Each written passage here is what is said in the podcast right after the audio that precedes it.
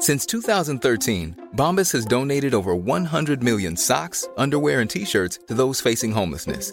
If we counted those on air, this ad would last over 1,157 days. But if we counted the time it takes to make a donation possible, it would take just a few clicks. Because every time you make a purchase, Bombas donates an item to someone who needs it.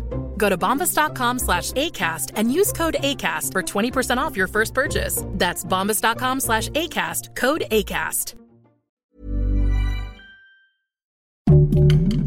Heraldo Podcast, un lugar para tus oídos. El mundo del deporte está de luto por la muerte de Pelé. ¿Qué lugar crees que ocupa en la historia del fútbol? Esto es Primera Plana de El Heraldo de México.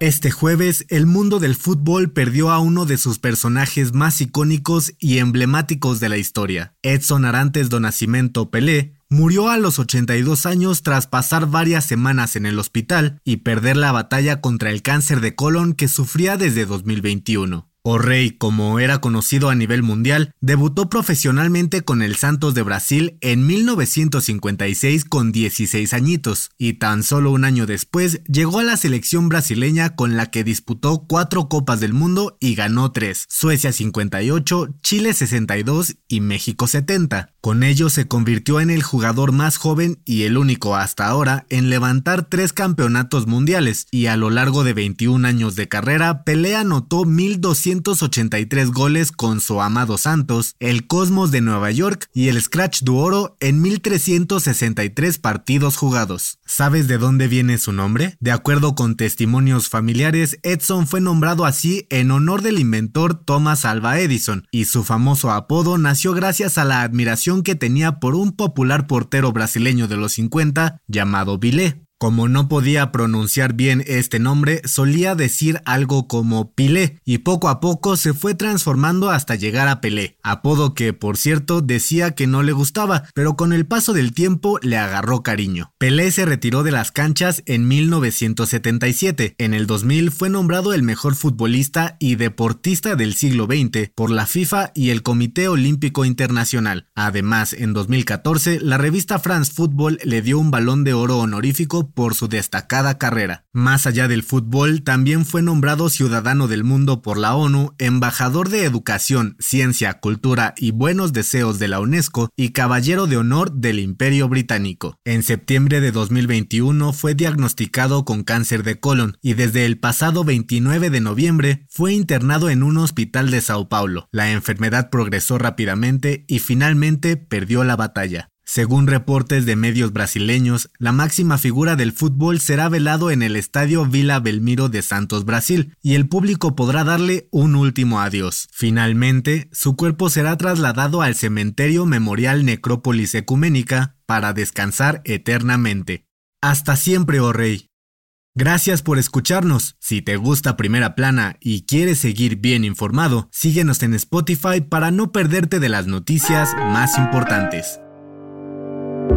Hace unos meses, AMLO presentó una iniciativa para legalizar la importación de autos usados provenientes de Estados Unidos, mejor conocidos como autos chocolate, y aunque estaba planeado que el proyecto terminara mañana 31 de diciembre, se va a extender hasta el 31 de marzo de 2023. Por si no lo recuerdas, el Prezi firmó este acuerdo para evitar que estos coches fueran usados para cometer delitos en nuestro país, y según la Secretaría de Seguridad y Protección Ciudadana, hasta ahora han podido regularizar más de 1.047.000 unidades. De acuerdo con la titular de la dependencia, Rosa Isela Rodríguez, esto ha ayudado a disminuir los niveles delictivos en al menos 14 estados del país, por lo que ampliarán el proyecto para seguir sumando buenos resultados. Pero parece que no es bueno para todos, y es que según la Asociación Mexicana de Distribuidores Automotores, la regulación de autos chocolate representa un problema mayor, pues se siguen cometiendo crímenes con su uso y le pegan a la economía de armadoras y vendedoras de coches nuevos en México, por lo que dijeron no estar de acuerdo con esta medida. ¿Tú qué opinas?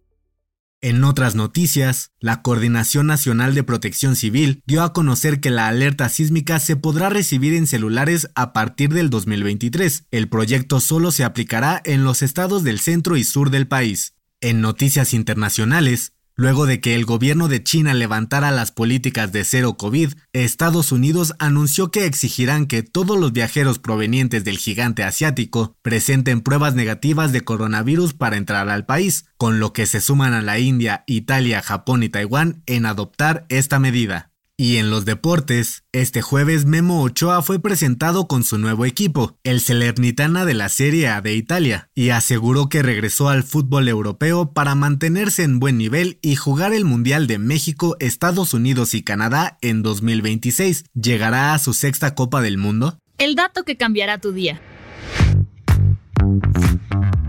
Cada fin de año millones de personas escribimos una lista de propósitos para comenzar el primero de enero con toda la actitud de cumplirlos. Pero ¿sabes cuál es el origen de esta tradición? De acuerdo con antropólogos de la Universidad de Nueva York, todo se remonta a la antigua Babilonia hace unos 4.000 años. Esta civilización solía hacer una lista de propósitos para los siguientes meses e incluso juraban cumplirlos ante el gobernante en turno y sus dioses, pues tenían la creencia que si no alcanzaban sus metas, la desgracia llegaría a sus vidas. Con el paso del tiempo, los romanos y otras culturas adoptaron esta costumbre y finalmente llegó a nuestros días como una manera de superarnos año con año. Sin embargo, se estima que más del 60% de las personas abandona sus propósitos en las primeras dos semanas. ¿Cuáles son tus propósitos para este 2023?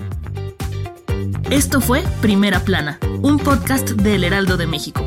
Encuentra nuestra primera plana en el periódico impreso, página web y ahora en podcast. Síguenos en Instagram y TikTok como El Heraldo Podcast y en Facebook, Twitter y YouTube como El Heraldo de México. Hasta mañana.